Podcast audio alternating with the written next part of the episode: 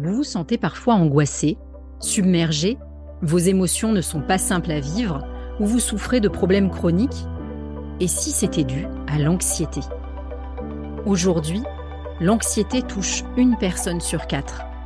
Je suis Alexandra, coach et thérapeute spécialisée dans l'accompagnement de l'anxiété et du trauma.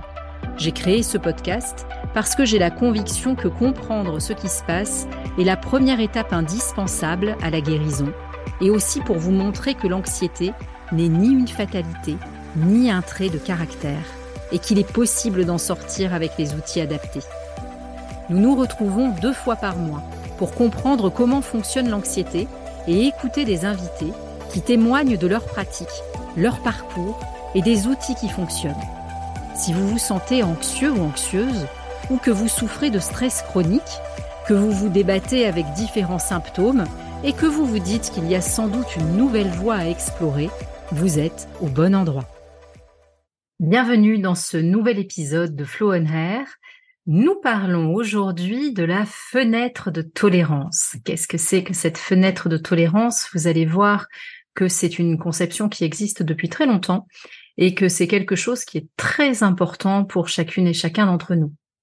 Alors, qu'est-ce que c'est que cette euh, notion de fenêtre de tolérance qui est passée dans le langage courant et qu'on entend souvent dire quand une situation est au-delà de notre fenêtre de tolérance, par exemple, elle a été inventée, empruntée, cette expression, au psychiatre américain Dan Siegel.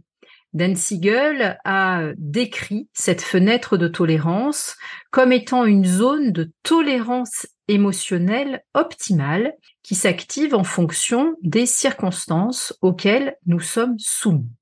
Alors, comment ça fonctionne, cette fenêtre de tolérance?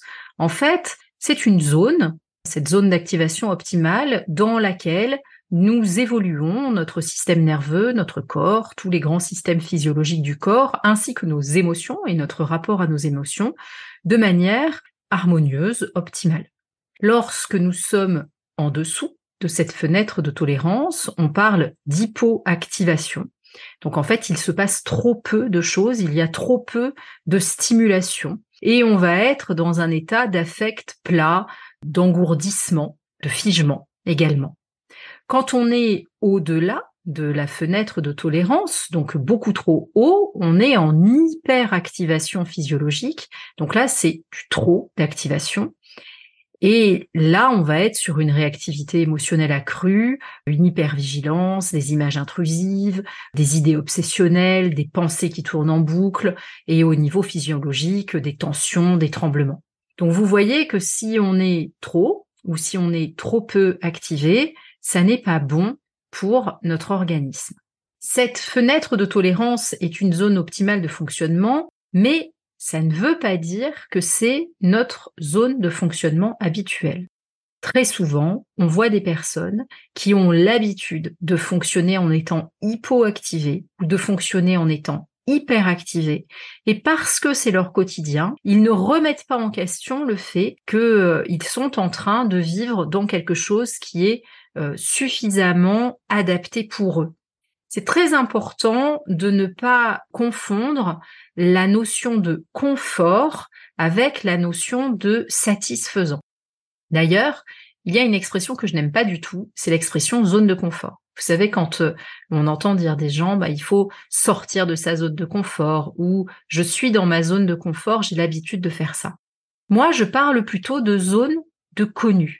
On voit des personnes qui pendant des années vont travailler euh, énormément, 60 euh, heures par semaine, euh, gérer coup de fil, mail, déplacement professionnel, ils rentrent à la maison, ils s'occupent des enfants, du conjoint, etc. Ils sont en hyperactivation quotidienne. Ils vont dire ouais mais c'est ma zone de confort. En fait, si je le fais moins que ça, je me sens pas bien, je m'ennuie ou euh, en fait je n'arrive même pas à me reposer. En fait, on n'est pas dans une du tout dans une zone de confort là, on est dans une zone de connu. Le système nerveux a l'habitude d'être continuellement sollicité, il sait ce que c'est, il sait comment faire pour tenir et donc ça perdure pendant des années. Donc ça c'est une première chose à retenir, ça n'est pas parce que vous êtes dans ce que vous connaissez que vous êtes forcément dans une zone qui est optimale pour vous. On peut être très activé en sympathique, toujours dans le dépassement de soi, donc fonctionner de manière habituelle bien plus haut que sa fenêtre de tolérance. C'est l'hyperactivation. Et avec elle, au bout du chemin, on va retrouver inquiétude, énervement, agressivité, impulsivité. Ça peut même devenir une habitude à tel point que quand ça ne va pas assez vite, eh bien c'est stressant. Il y a des gens pour qui se retrouver en vacances à ne rien faire, c'est stressant. Ils ont besoin d'être tout le temps dans le faire. Si c'est votre cas, et que vous avez euh, des agendas euh, hyper remplis, une vie à 100 à l'heure et une grande difficulté à vous poser, c'est que vous êtes en hyperactivation sympathique. Quand on parlait dans l'épisode 2 des différentes dérégulations du système nerveux, c'est le cas du singe qui saute partout, qui ne s'arrête jamais. À l'inverse, on peut être très en deçà de sa fenêtre de tolérance, donc c'est l'hypoactivation, et avec elle un sentiment de déconnexion, de repli sur soi, de fatigue, d'engourdissement émotionnel. Et dans ces cas-là, passer à l'action, organiser des loisirs, faire des choix, avoir de l'entrain, avoir des envies, c'est très compliqué. Et là, bah, vous reconnaissez le dorsal. Le dorsal, dans notre épisode 2, c'est l'ours qui hiberne. Je me replie dans ma grotte et je me coupe du monde parce que euh, le système nerveux ressent plus de cette sécurité de cette manière-là. La fenêtre de tolérance, c'est la capacité à faire face aux situations qui se présentent tout en restant souple, réactif et sans débordement émotionnel. Et la taille de cette fenêtre de tolérance est différente pour chacun d'entre nous. Et elle évolue dans le temps et en fonction des expériences de vie. Elle commence à se construire dans l'enfance en fonction de nos expériences, de l'attachement parent-enfant, c'est-à-dire la capacité de régulation émotionnelle que le bébé puis le petit enfant va pouvoir puiser chez ses parents.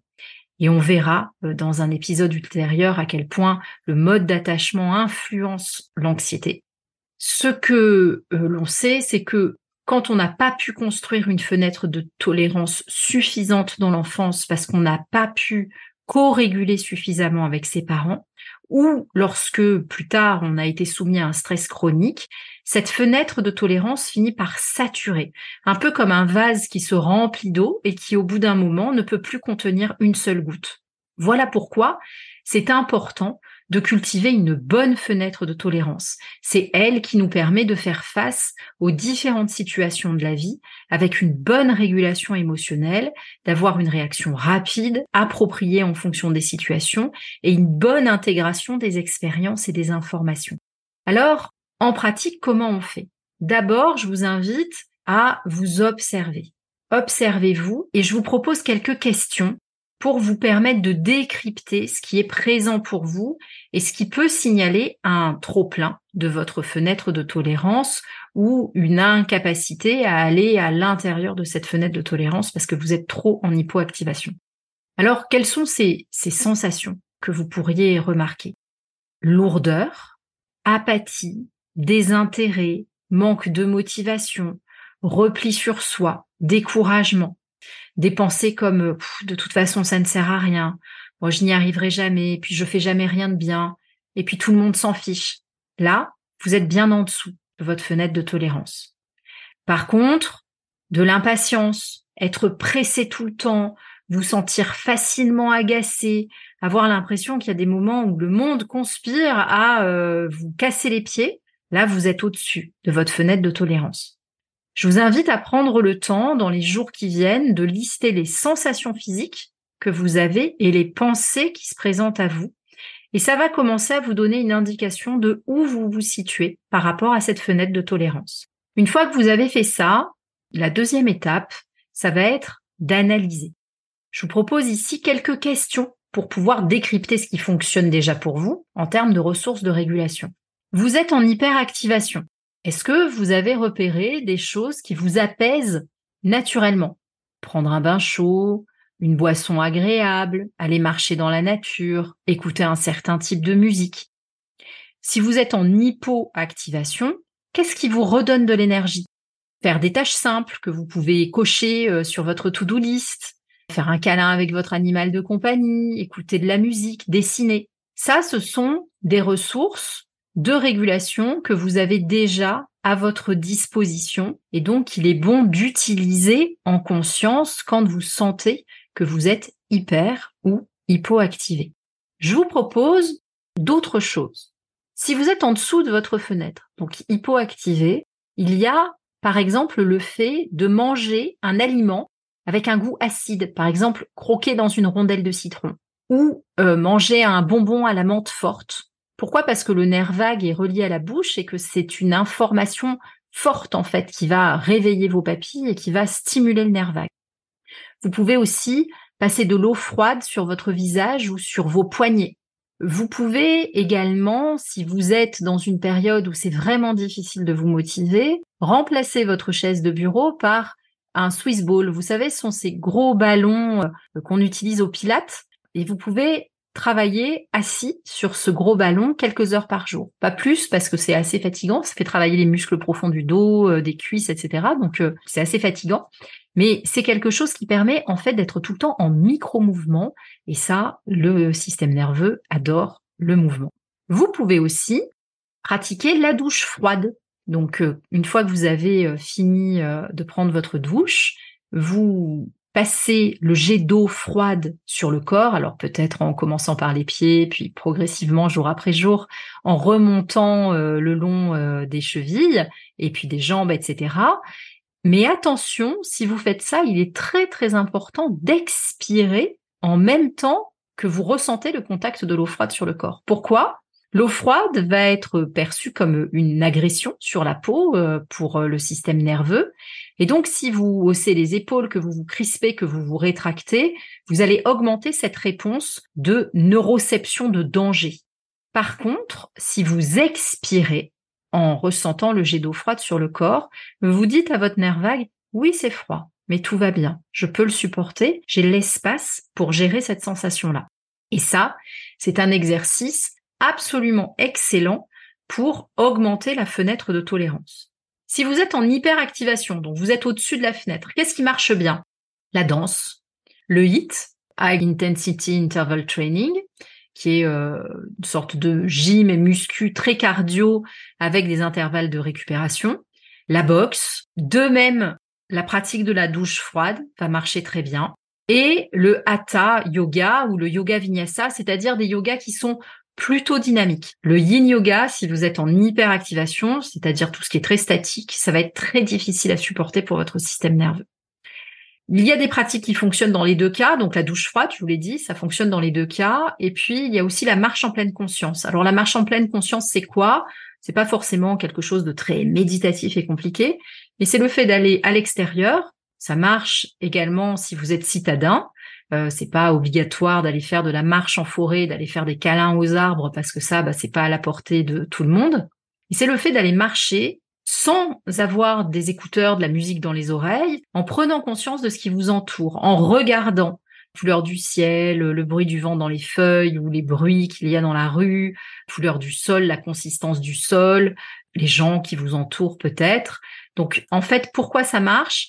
Parce que ça permet à votre système nerveux d'être ici et maintenant. Ça stoppe les projections anxieuses vers l'avenir, ça stoppe les ruminations du passé. Ça permet d'être à l'intérieur de ces baskets, occupé à ce qu'on est en train de faire. Et ça, c'est extrêmement régulant pour le système nerveux. Donc ça, c'est vraiment, c'est vraiment très bien. Donc, à partir de maintenant, ce que je vous invite à faire, c'est de prendre du temps pour vous observer chaque jour de quelle manière vos sensations évoluent au fil des heures, en fonction de vos activités, des personnes que vous côtoyez? Quand est-ce que vous êtes en dessous de votre fenêtre de tolérance? Est-ce qu'il y a des moments où vous vous ennuyez? Quand est-ce que vous êtes à l'intérieur de votre fenêtre de tolérance et quand est-ce que vous êtes au-dessus? Et une fois que vous aurez observé tout ça, peut-être que vous allez vous rendre compte que tiens, dans le travail, je suis toujours en hypoactivation parce qu'en fait, je m'ennuie, j'ai un travail qui est pas assez stimulant pour moi. Et d'ailleurs, ça me fait ruminer. En général, le soir, bah, si j'ai rien de prévu, euh, je déprime un peu, j'ai du mal à rester seule chez moi, c'est pas agréable. Ça, c'est un exemple. Vous pouvez euh, vous rendre compte, au contraire, que quand vous rentrez chez vous, eh ben, vous avez euh, des enfants en bas âge et que le tunnel, le goûter, les devoirs, euh, les bains, le dodo, eh ben, c'est en fait hyper activant pour vous et que vous êtes à cran et qu'en fait, c'est compliqué de faire de ce moment-là un moment vraiment agréable parce que vous êtes au-dessus de votre fenêtre de tolérance. Donc, une fois que vous aurez fait ces constats, Et il n'est pas question de se juger hein, dans tout ça, c'est juste de voir bah, qu'est-ce qui se présente à vous et de quelle manière ça se présente. Posez-vous la question de ce que vous pourriez faire, de ce dont vous auriez besoin pour ressentir plus de confort. Est-ce que c'est ralentir? Est-ce que c'est avoir une activité physique? Est-ce que c'est avoir des moments de solitude ou au contraire des moments de partage? Même si ça vous paraît incompatible avec ce que vous êtes en train de vivre.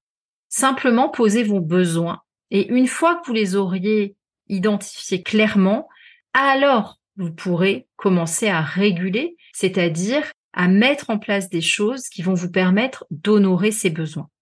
Petit bonus, en vous exerçant à tout ça, vous allez progressivement prendre conscience que toutes les personnes qui vous entourent ont bien sûr un système nerveux et ont une fenêtre de tolérance. Et vous verrez quand les gens sont en dessous à l'intérieur ou au-dessus de la fenêtre de tolérance. Et ça, c'est une clé très précieuse pour mieux communiquer avec son entourage, que ça soit son entourage professionnel ou que ça soit son entourage familial ou amical. Nous verrons dans un prochain épisode de ce podcast qu'est-ce que c'est que la co-régulation et comment, une fois qu'on a observé tout ça, on peut mettre en place des choses pour vivre mieux ensemble. Cet épisode touche à sa fin. Je vous remercie euh, de l'avoir écouté. Si vous avez des questions, je vous invite à venir me les poser sur Instagram ou dans la messagerie de mon site internet. N'hésitez pas à le liker, le partager à des personnes qui pourraient en avoir besoin. Et je vous dis à bientôt sur un prochain épisode de Flow on. Merci pour votre écoute. On se retrouve dans 15 jours. D'ici là, commentez, likez, partagez pour faire connaître ce podcast. Prenez soin de vous et souvenez-vous que l'anxiété n'est qu'un message et qu'il existe une vie de joie et de sérénité.